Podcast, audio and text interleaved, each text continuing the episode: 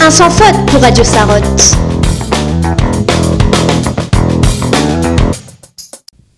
Aujourd'hui, nous allons vous parler de la classe mini-entreprise, qui est une option mise en place depuis la rentrée 2019 pour des élèves de la classe de 3e 4.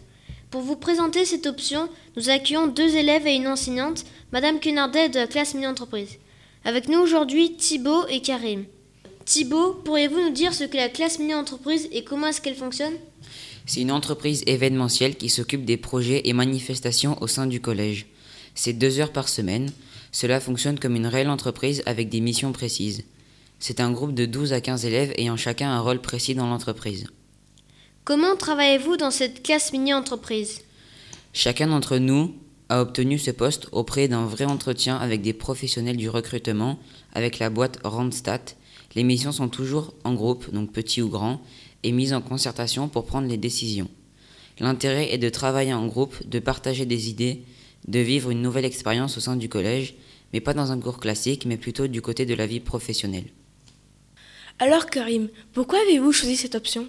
J'ai choisi cette option pour une nouvelle approche du travail en groupe avec plus de liberté, l'esprit d'équipe, la possibilité d'échanger plus facilement avec mes collaborateurs.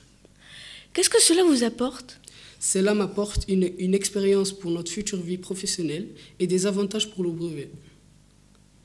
Merci pour toutes ces réponses et maintenant pour plus d'informations, Madame Quenardel va répondre à quelques questions. Merci à vous.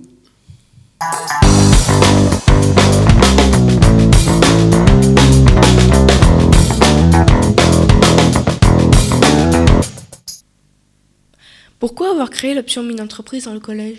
Donc nous avons créé l'option mini-entreprise dans le collège dans l'intention de faire découvrir le monde professionnel aux élèves euh, dans le cadre de leur orientation. Ils effectuent chacun au sein de la mini-entreprise euh, des missions. Euh, Ils ont chacun aussi un rôle à jouer dans cette entreprise.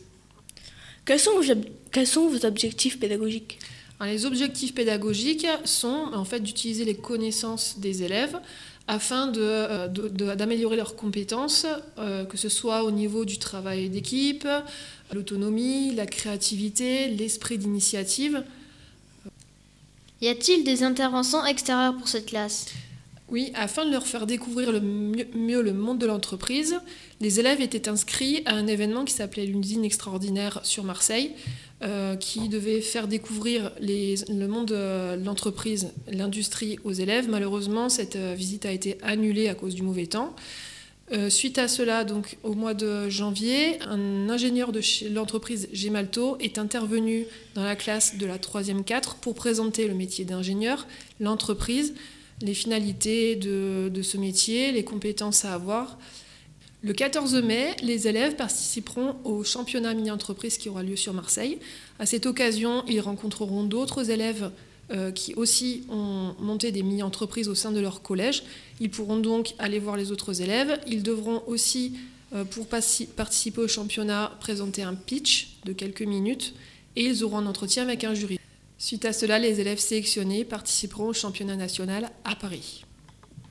Merci pour toutes ces précisions qui nous permettent de mieux connaître la classe mini-entreprise. À bientôt, chers auditeurs, pour nos nouvelles chroniques sur Radio Sarotte.